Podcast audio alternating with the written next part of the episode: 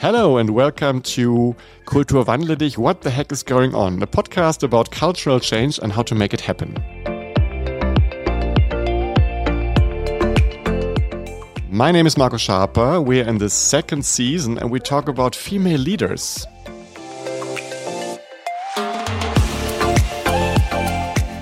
Today I'm very honored to have a very special person with me. We're going to talk about uh, what makes you special. There are many things about it. Um, it's Dorothy Fohtung. Hi, Dorothy. Hi, Marcus.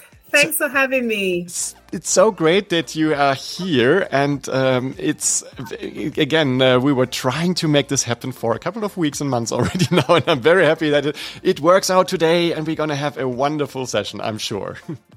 I am certain about it, I'm, and I'm looking forward to it.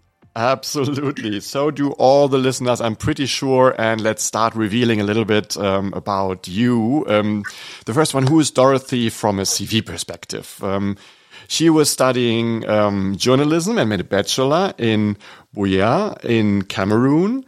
And then she was doing master studies um, of media science in Bochum, Ruhrgebiet, Germany, for those who don't know.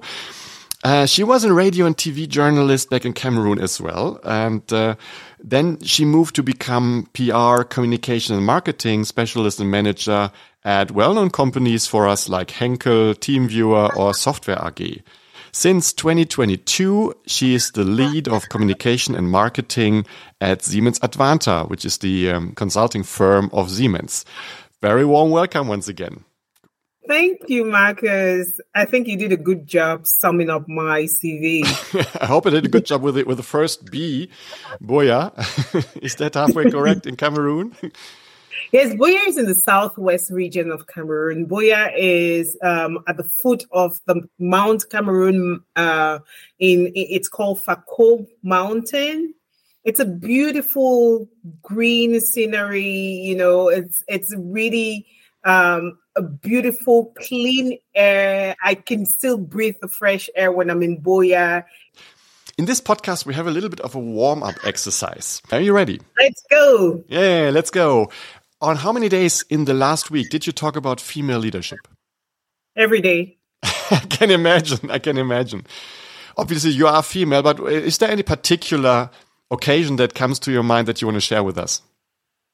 Um, so I, I, I, we have a, a really great um, initiative in the company called Sponsor Her, and it's a great, great opportunity to talk about the future of female leadership.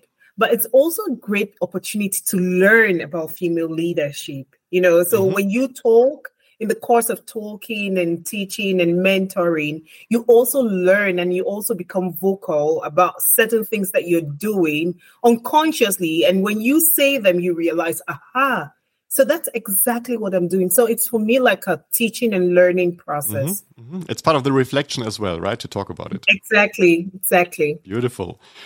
What topic could you really laugh out loud last week about? Um, about my kids. Um, they came back from school, and my my second son. I'm a mom, by the way. I have two boys. My second son had a book presentation, and his book presentation. Um, the book is called 30 Kilo Hoffnung. I don't know if ever mm-hmm. anyone has read it. It's very, it's a very good read. It's very sarcastic, and um, it's a book which is a critic to the school system right? So my son does this book presentation, and at the end of his book presentation, he tells his class teacher, "This book is a critic to the school system. So I would recommend that you read this book." And I laughed my heart out, you know. So yeah, it's so cute. I mean, kids are sometimes so honest and and so right. Exactly. exactly. to the point. Beautiful. Who would you like to have as an audience uh, to this particular episode? I would love to have my younger self, mm. you know, um, my younger self, I can envisage a 15 year old Dorothy um, listening to me and thinking, wow, okay, this is where we were going to get to. You know, I would love um, the younger generations of Black female leaders you know, future black female leaders to listen to me. Mm-hmm. You're 15 year old yourself, uh, the Dorothy. Would she believe if you told her what um, what career you made? Yes, definitely. She was um, she was rebellious, mm. right? She was a rebellious kind of person. She um, we talk about tanzen aus der Reihe. Okay. You know, yes. she was not um, the usual 15 year old you know, and probably it's because of the way I was brought up, you know. Mm-hmm, mm-hmm. And at the end of this uh, starting section, we have a psychological test, the psychological draw, tiefenpsychologische Schublade. I'm going to give you two words and would love to hear from you just spontaneously what you prefer. Okay? Mm-hmm. In the mornings, rather tea or coffee? Tea. Over the weekend, rather going to the sea or to the mountains? Of course, sea. As a pet, would you rather prefer a cat or a dog? A dog. I have a phobia for cats. Ah, okay, okay. And do you have a dog? No, I don't. Mm -hmm. Your music, do you like to listen it more from vinyl or out of the streamings? Out of the streamings. Mm -hmm. And li living later on in your life, would you rather prefer the city or the countryside? Oh, definitely. I'm a country girl, countryside. Country girl. okay. Yeah. Beautiful. And Dorfsmädle. Dorfmädle. Sehr schön. Very nice. Yeah, and uh, that brings us also to uh, what we started already. You you grew up in a one wonderful scenery uh, close to a mountain in Cameroon. Can you explain us a little bit how your childhood was looking like? Oh, my childhood. I mean, if anyone could see me now, see me break into a huge smile.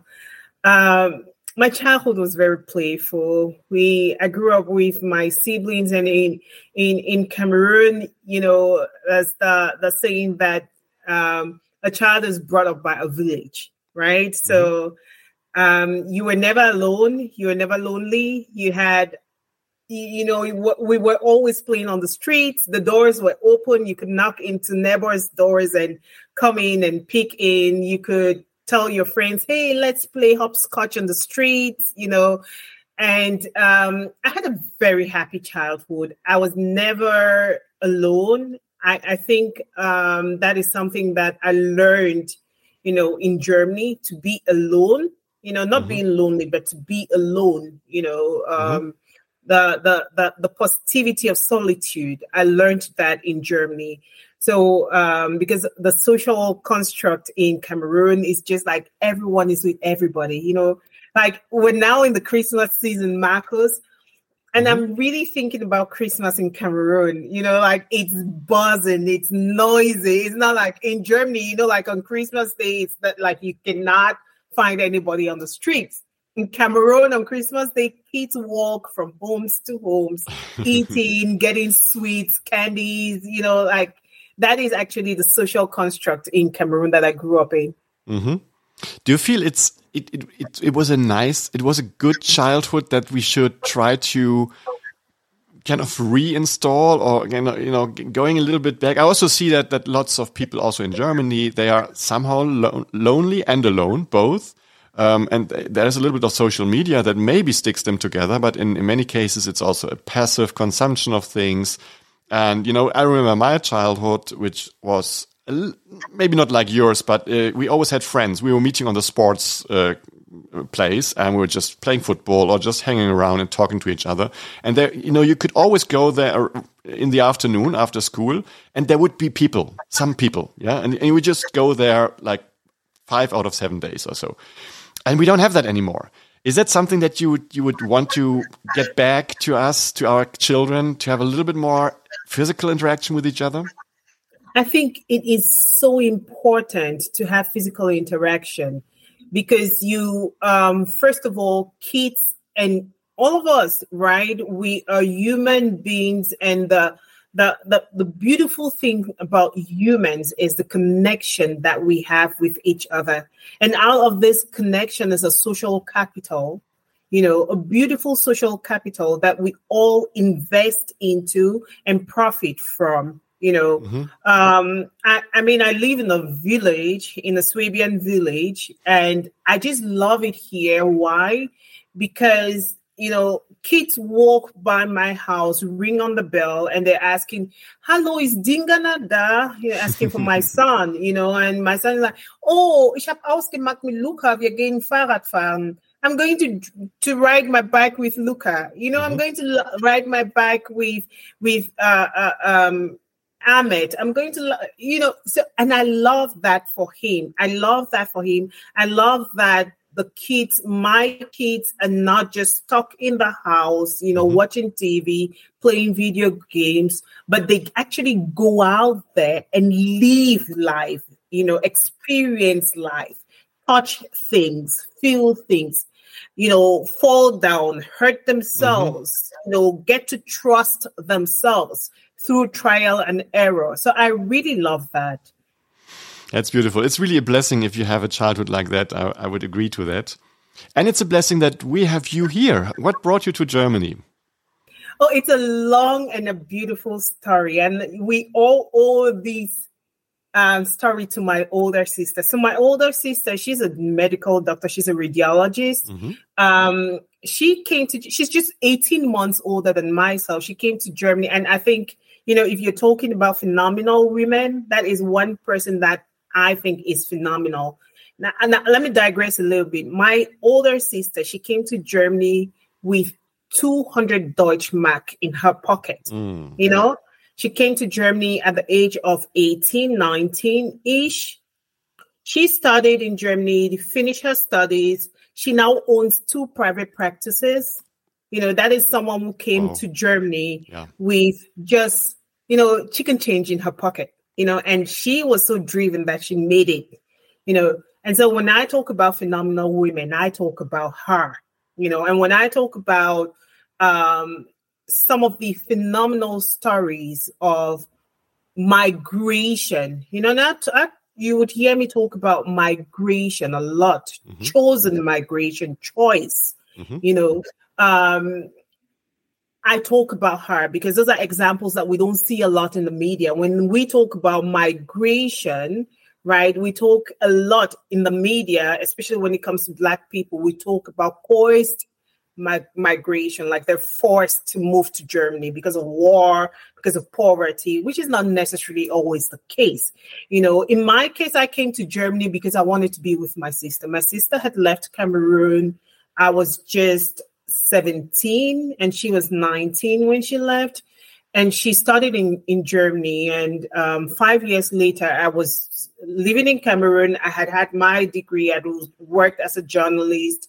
And she was like oh do you want to do your master's at some point? I'm like yes definitely. I want to do my master's. I already applied and i got admission into the university of birmingham. And then the tuition fees came and i was gobsmacked because the tuition fee, fees were horrific. You know, I knew, okay, if I have to um, study at Birmingham, I would have to sell my life, you know, kind of. And my sister is like, why don't you come to Germany, study in Germany? I mean, you would not have to pay that much. Um, you would have to pay maybe a thousand euros a semester, but not too much. And I was like, oh, wow, okay, that might be an option for me. And I came to Germany, and life happens. You know, I came mm-hmm. to Germany. Uh, I studied I learned, I swiftly learned the German language because it's something that my sister wanted me to do. She was like, nah, nah, nah, nah, nah, nah. You're not going to start studying without learning the German language. You need the German language. And I learned the German language, got into the university, got my master's degree. And as fate would have it, I met my ex husband at the university, and the rest is history. And I stayed there, had kids, you know, and I have a beautiful life in Germany. Mm-hmm. I must say, you speak really excellent German. And the reason why we're talking English is more an arbitrary decision.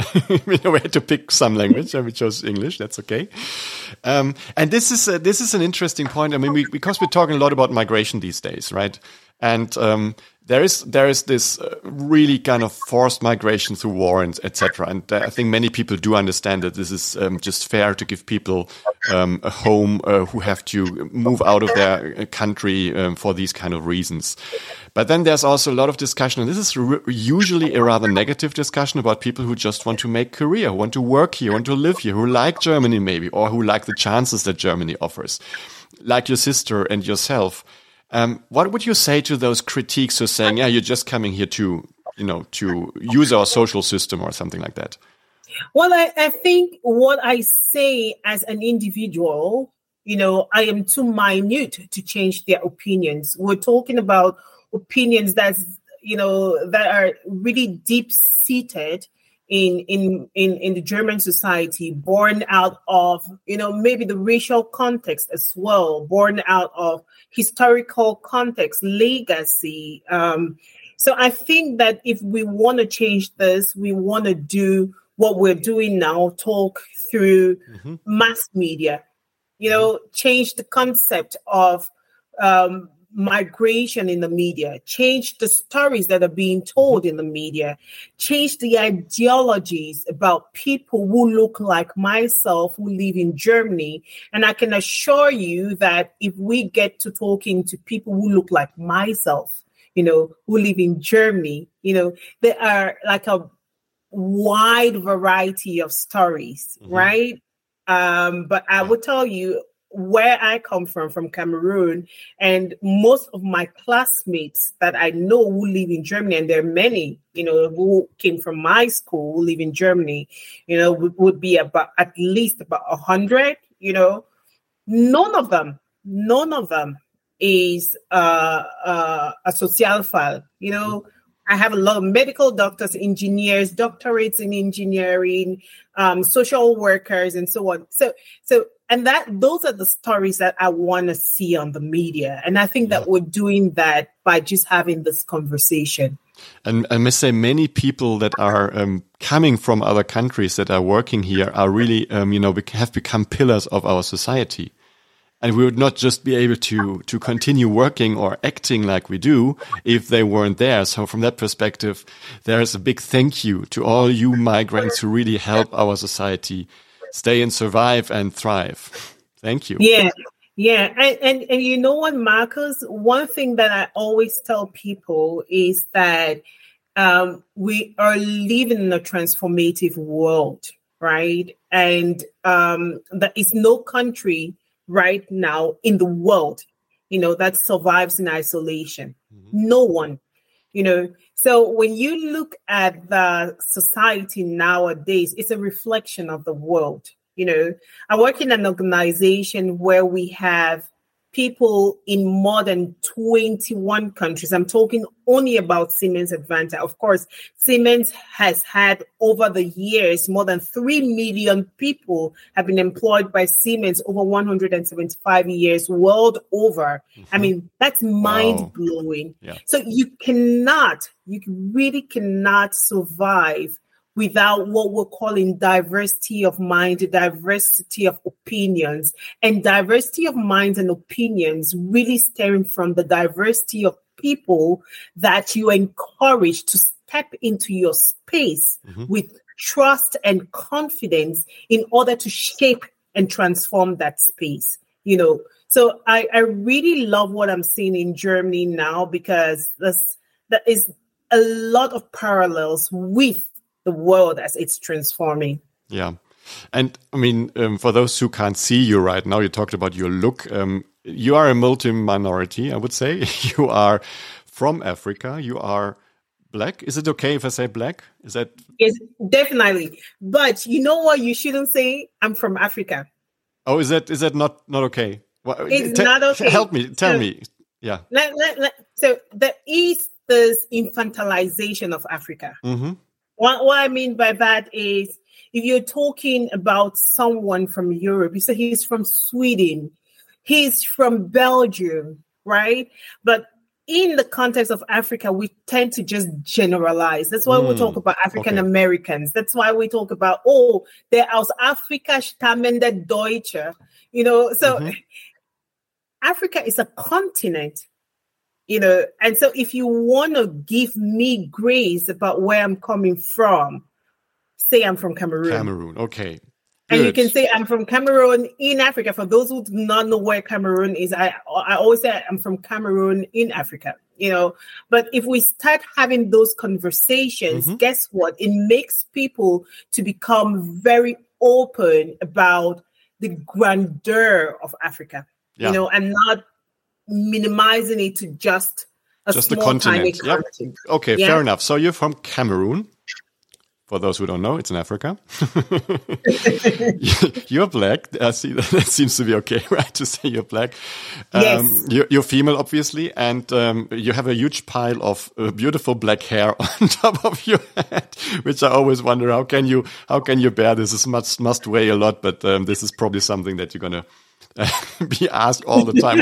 what is, I mean, but this is of course something that people see. I mean, people see you first, yes. and and they um, the moment they see you, they start to make their judgments or their you know they put you in a drawer or, or something like that what is what is most enervating about that what would you like people to to not do anymore I would like for people to not reduce people by their blackness. You know, no matter how melanated people are, mm-hmm. you know, it doesn't mean that they're not educated. There's a, an assumption out there that black people are not educated. You know, I speak fluent German with my Cameroonian accent. Everyone who speaks a foreign language speaks that language with an accent, and that accent, you know, shows the wealth of other languages that you master, you know. And then there's one thing that people do a lot, you know, I, and I would talk about two physical things.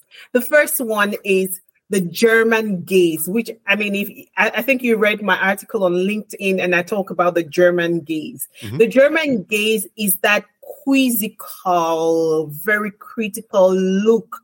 You know, you know, you're walking down the street and conversations stop and people mm-hmm. stare mm-hmm. you down like and, and and you can actually see it you know with what is she doing here who is she you know and i am used to being the only one in the room i mean i go mm-hmm. to places i'm the only black mm-hmm. woman, you know, and I'm used yeah. to that. But in though in my professional context, I get treated with respect because of course people know I'm from Siemens, I'm head of marketing and communications, and maybe people have had previous experiences with me.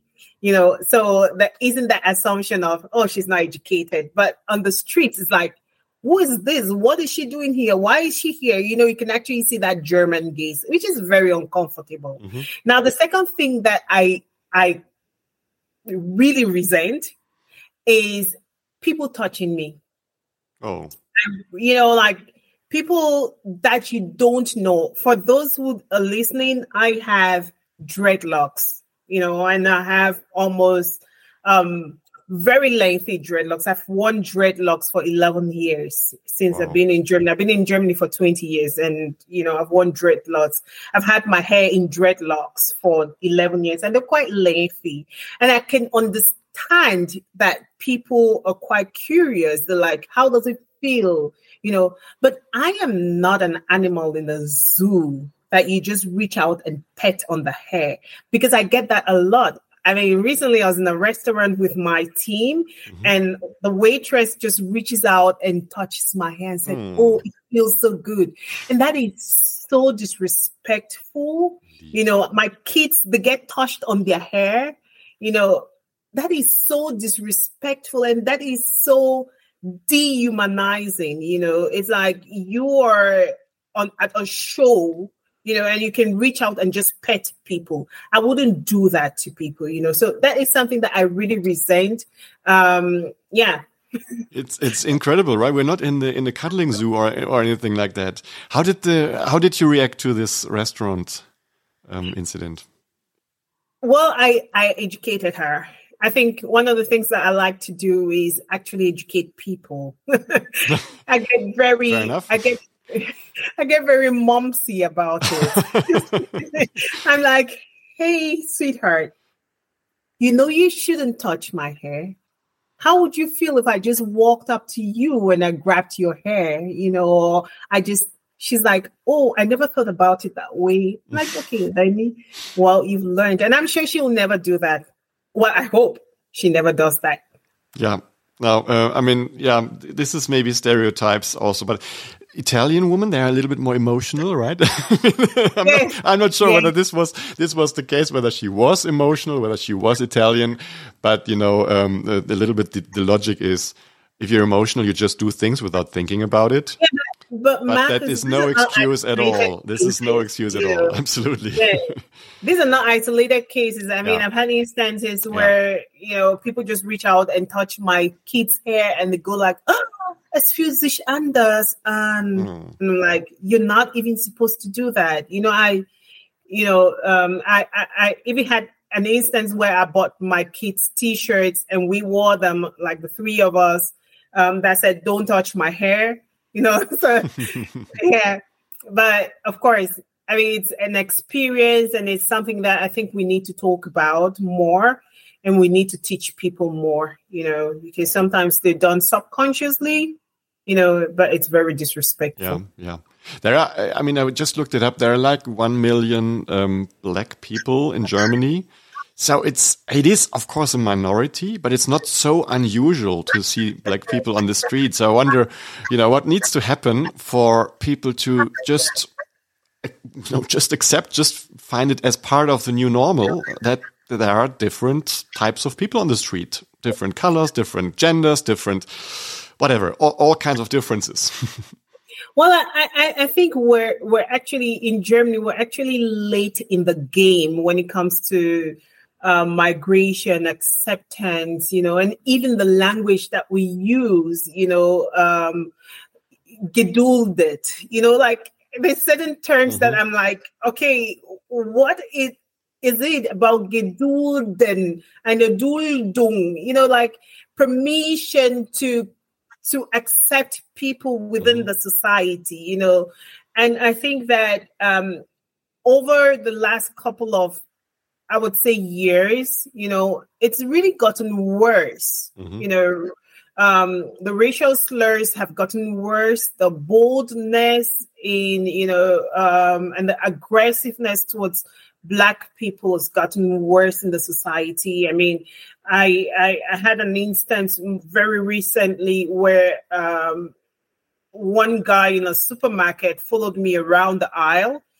and you know, and I was like very perturbed by this guy's presence. So I moved away and I kept moving away and I was like, why is he following me? You know, and why is nobody saying anything? Mm. You know, and then when I got to the checkout, um, the guy was like he hadn't bought anything, but he was just mumbling. I couldn't decipher what he was talking about. And I, I got to the checkout and I checked out, and he was like, Ausländer raus, Ausländer raus, you know, and I was like, and nobody said anything. Mm. You know, the entire supermarket was a busy Saturday in the morning, and the entire supermarket, nobody said anything. Of course, I turned around and I told him, I'm not an Ausländer, I'm a German, just like you, you know, so.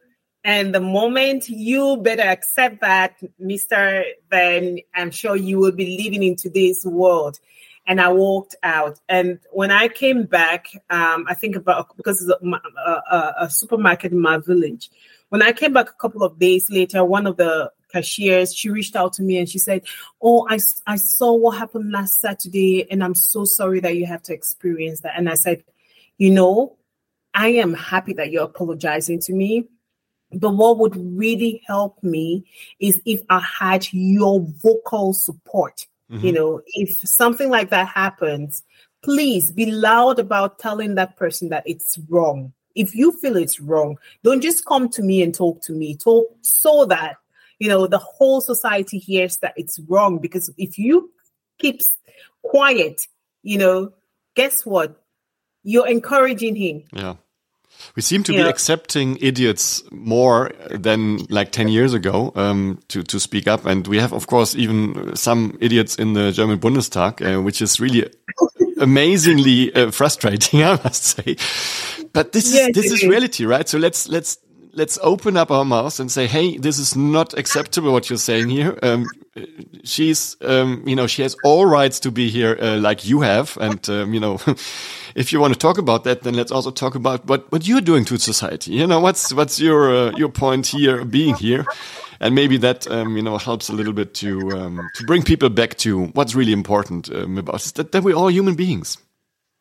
That is so true. That is so true. And I think that, you know, people feel like they can decide where to distribute humanity and where not to distribute humanity according to maybe your skin color or according to where you belong you know and i i i, I always tell people you know one of my my driving force in life is fairness mm-hmm. I like to be fair i like to be driven by a just society, you know. So when I see a, an old woman on the street being, you know, talked down by little kids, I stop. Maybe there's a Cameroonian in me.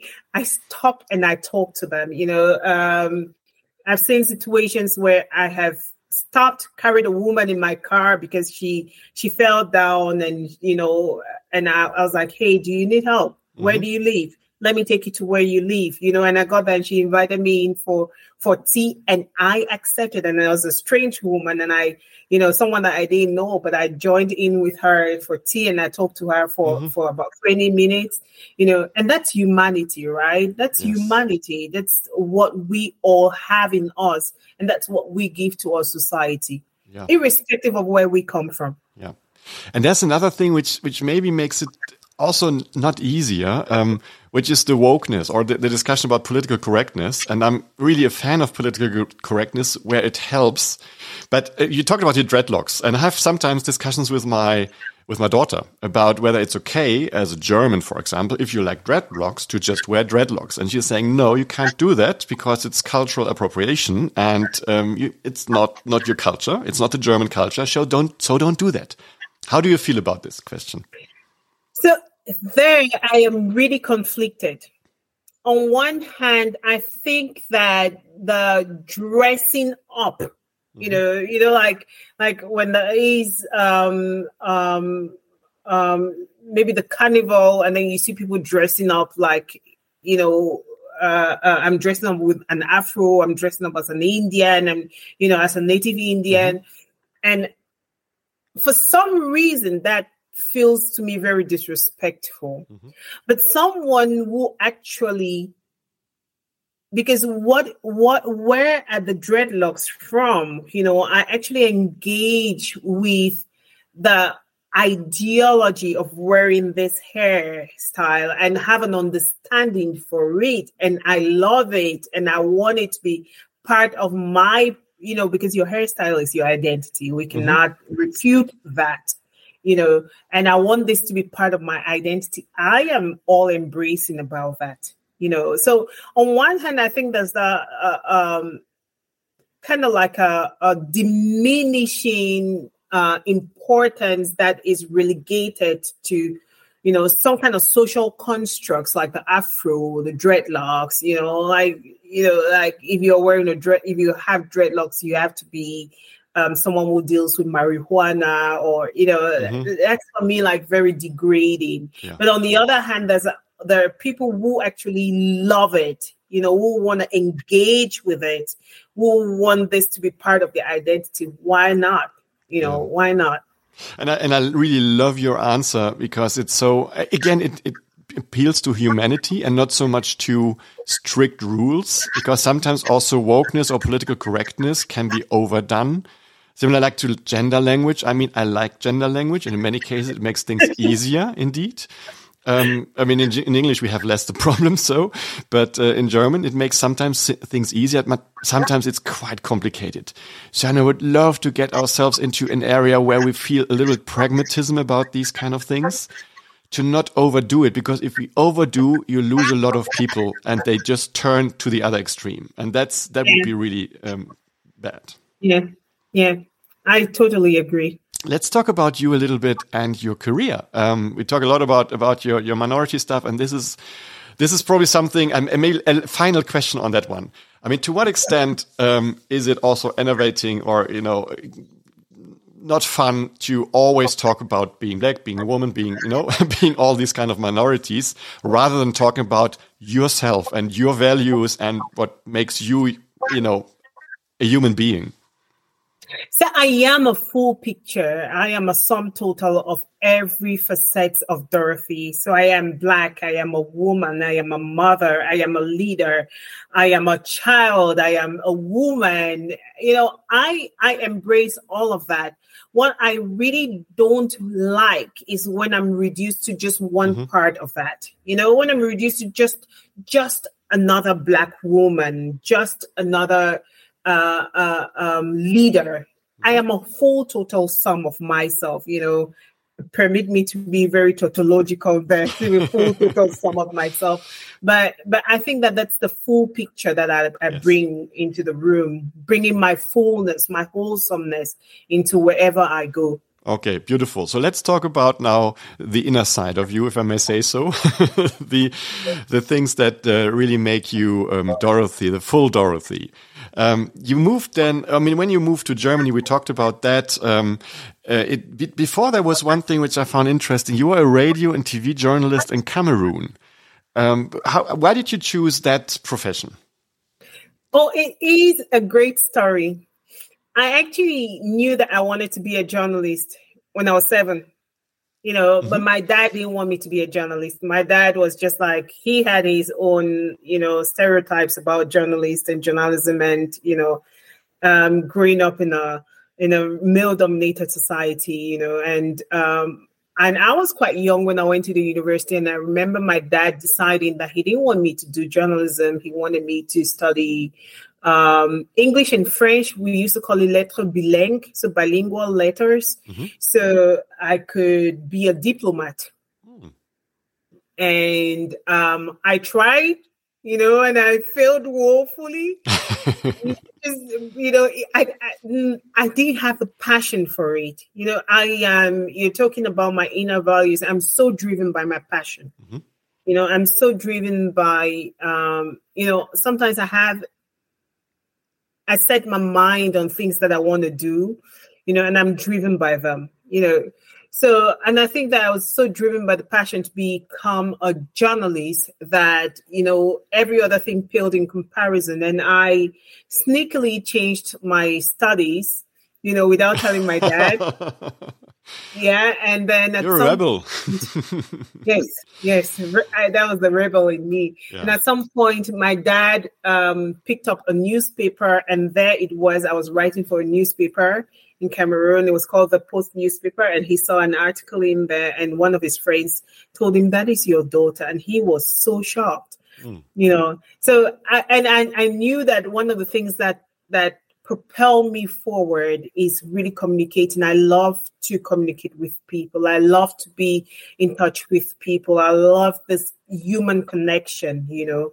And so it it really was easy for me to move from journalism to public relations to corporate communications to internal communications because it's something that I do with a lot of um, individualism, but mm-hmm. also with a lot of passion, right?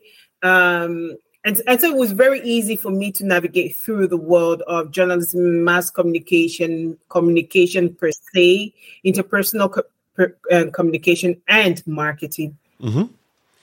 Okay, very nice. And uh, this this being a rebel, um, was it also um, part when you chose uh, to migrate to Germany, or was that something that your parents really liked?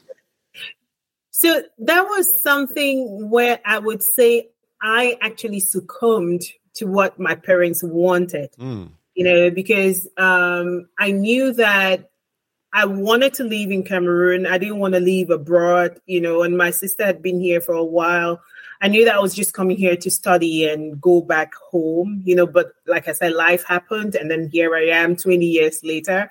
Um, but um, I, I think that was one part of me where I actually succumbed to both my sister and my parents' wishes, you know, because they wanted me to study abroad, they wanted me to get these, um, you know, foreign experience, which I am so grateful for, mm-hmm. you know, because it, it, it opens different dimensions of thinking, different dimensions of acting, different dimensions of socializing and experiences, you know, that I would never have had just staying back home in Cameroon, mm-hmm. you know. So I am super grateful for it. Mm-hmm. Great.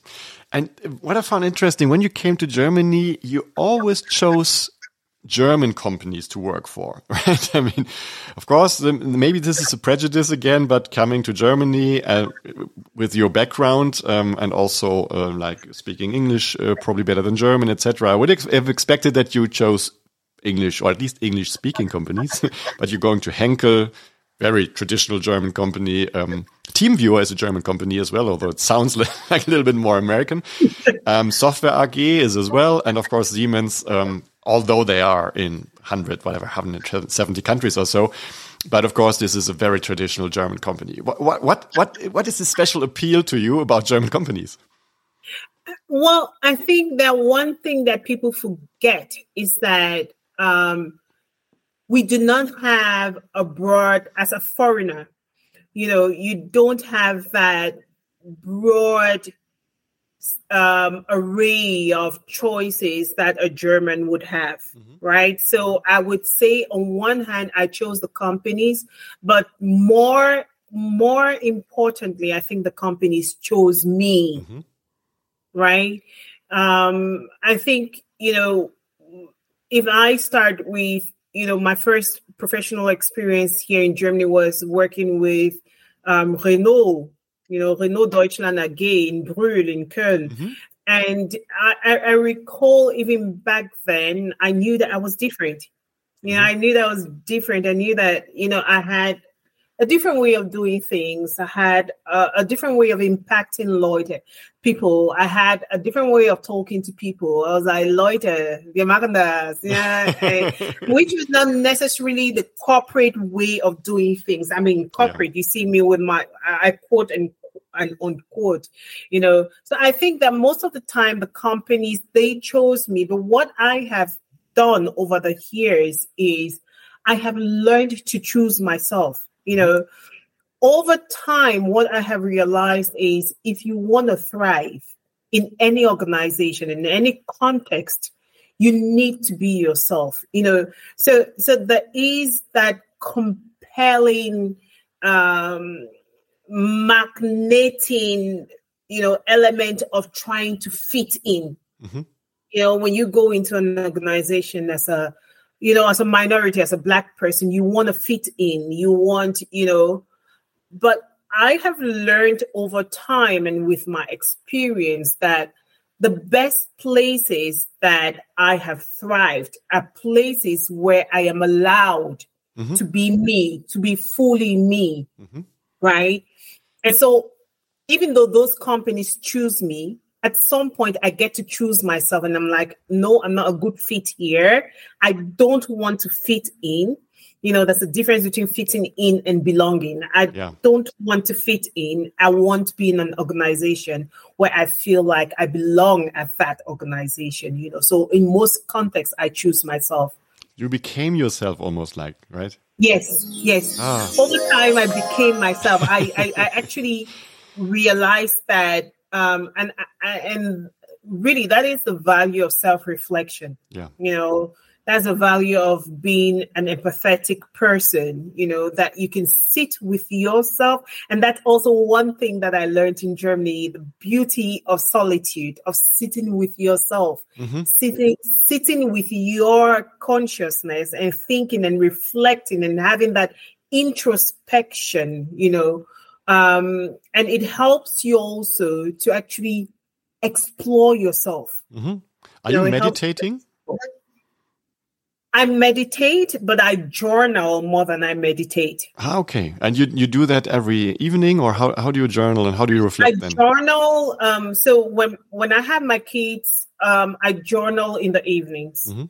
When I don't have my kids, and I have because when I have the kids, it's it's very very difficult in the morning.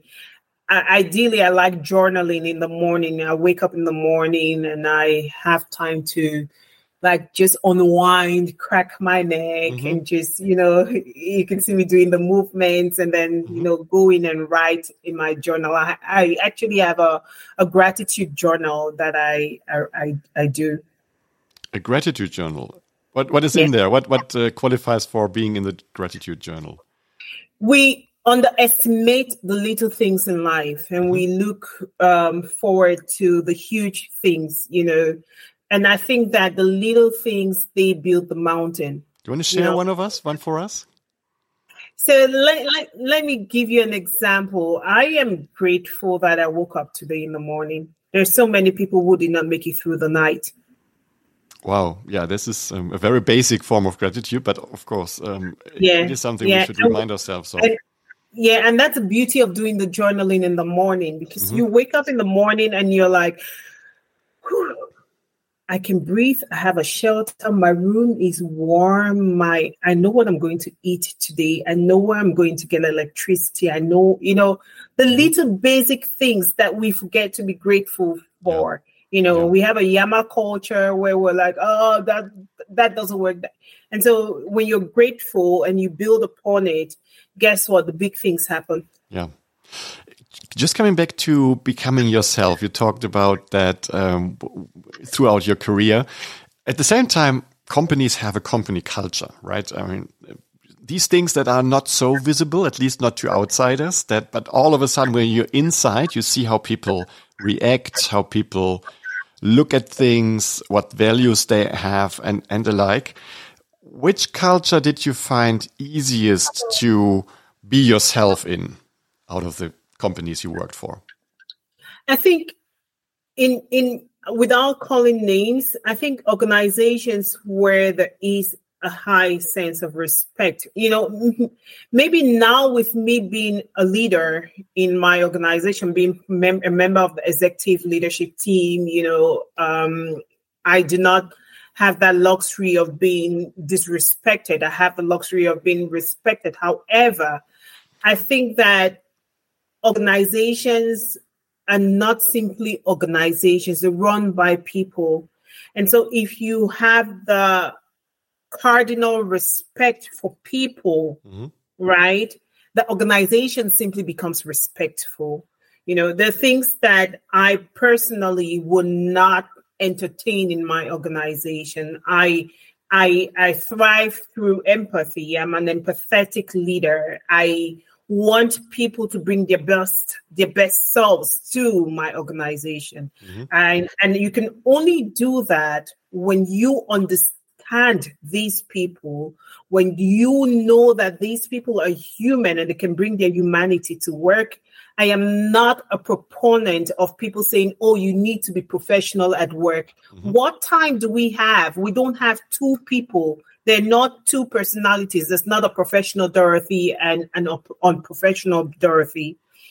If you're asking me to be a professional Dorothy, it means that you're asking me to come to work with a different version of myself, mm-hmm. right? And guess what? That means that I have to crank myself up to fit in. But when I accept people for being people, mm-hmm there's several versions of people you know being inclusive being diverse being um the people were loud the people were would talk slowly the people were very quiet there you know we have these variants of people and an organization can only run fully when these variants of people come in and they impact the organization. Yeah. You know? I can imagine however that um, this respect is not on every day, you know, the the partner of your life, right? You might have had difficult situations as well. Um, oh, yes, you, sure. Can you do you want to share maybe a, a, difficult situation in your professional life and how you dealt with it? I mean, I've had you, you know um, I've had situations where I have felt racially discriminated. Mm -hmm. I speak up.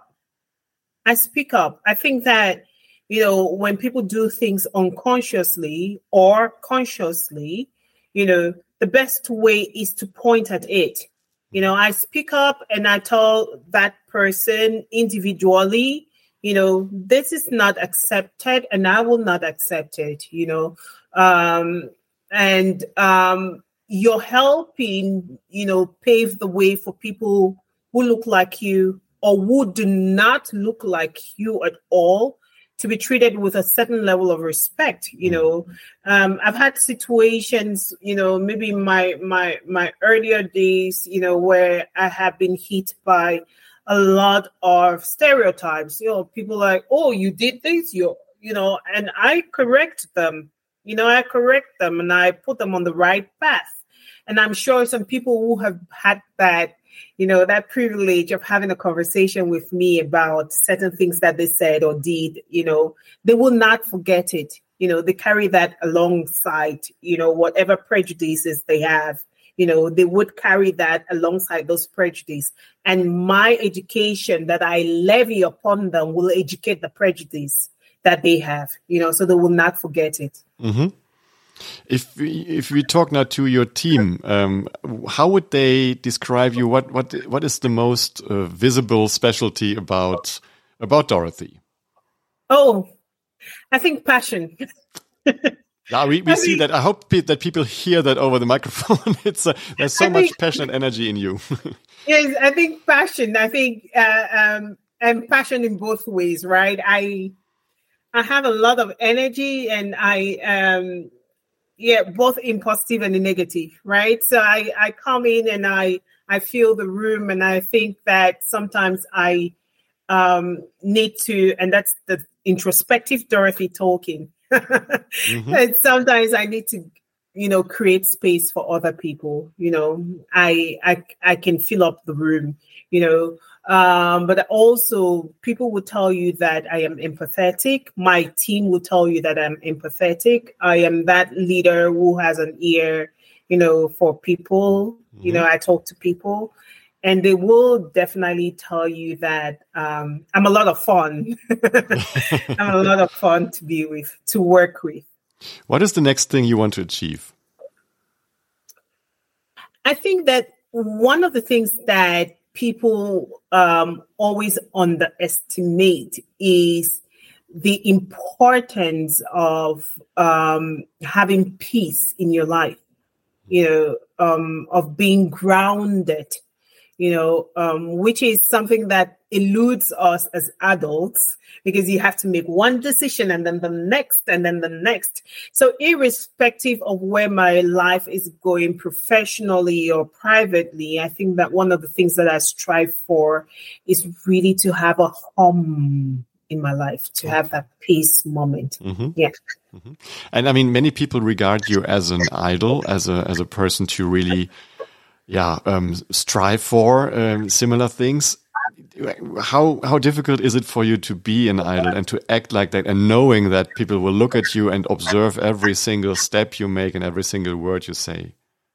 I think it's easy for me.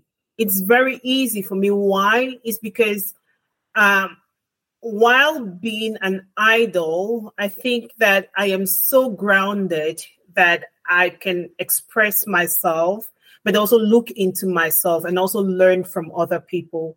I don't see myself as that, hey, an idol, but I see myself as someone who is continuously learning and who has the privilege of continuously transforming, you know, because I am open, I learn and I inculcate things into my life, you know, and that is the beauty of being an idol. Being an idol means that, you know, you get to explore spaces that normally someone who is only cooped up in their tiny space mm-hmm. will not be able to explore. So I learned from my kids. I learned from the kids in school. I learned from people I talk to. I learned from my from the people I mentor. I learned from my leaders. So and it's a beautiful place to be. Mm-hmm.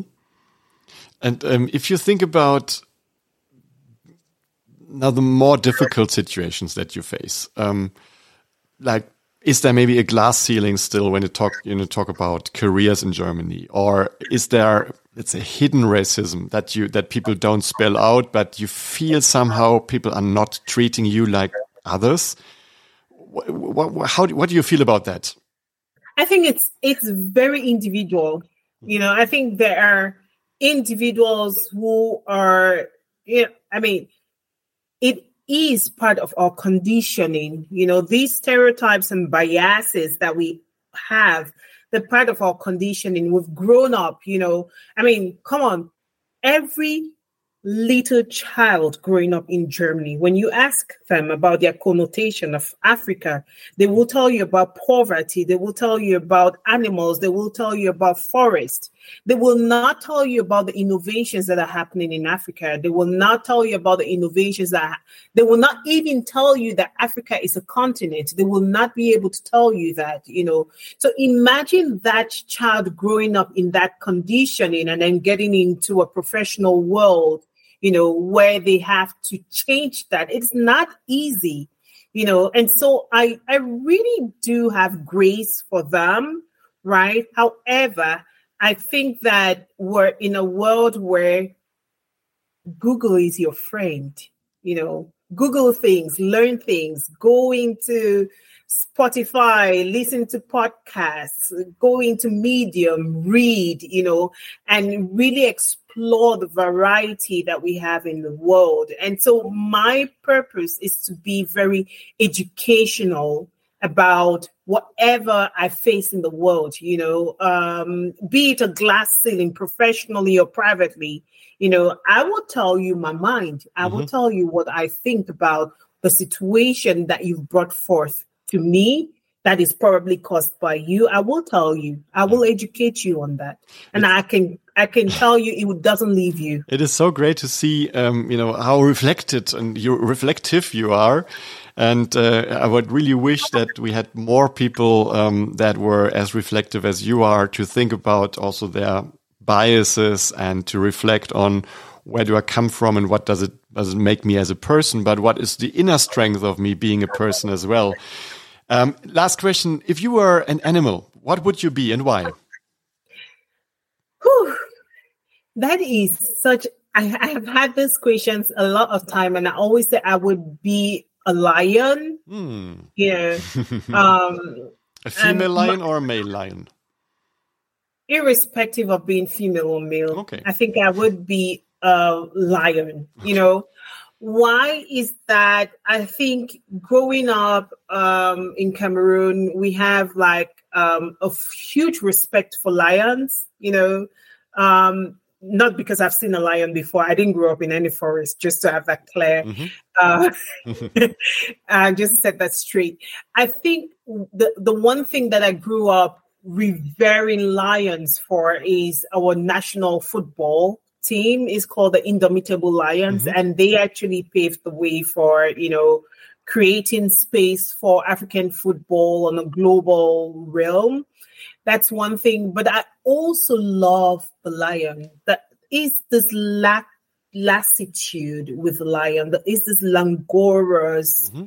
you know, um, always poised for action, but doing it with a lot of you know, grace mm-hmm. and being dominant and then having a raw, not being afraid to talk, not being afraid to, you know, express yourself. I think yeah. Yeah, I think that is something about the lion that I love. I think we can now all picture you as a lion. this, is, this is so great this is so much fun. And it's it is already time for uh, you know wrapping up this podcast. Time has uh, flown away um, flown by as we're having fun. And the music is sneaking in already. And uh, um, uh, thank you so much for being here and for talking so openly and so reflective about um, all of yourself. Um, and is there any spe specific moment in this podcast that you that you memorize that you put into your diary I think the one thing that I put into my diary is the education. Is the part that I said Africa is a continent. You know, and I, I, think that we need to say that more. Mm-hmm. You know, and then you know, um, encouraging people to not be afraid of being black, and encouraging people who are not be who are not really black to not be afraid to say black and to approach blackness yeah. with humanity. That's great. Thanks a lot again for that. That's uh, um, also, again, a very reflective remark at the end of this podcast. Thanks a lot also for all the audience, for the listeners. Please stay tuned. Um, please comment it, distribute it. It's we cannot talk too much about these kind of topics. So um, please share it amongst all your friends. It's worth it. Thanks a lot. All the best. And thanks also, Dorothy. Thanks, Marcus. Bye, everyone. Bye bye.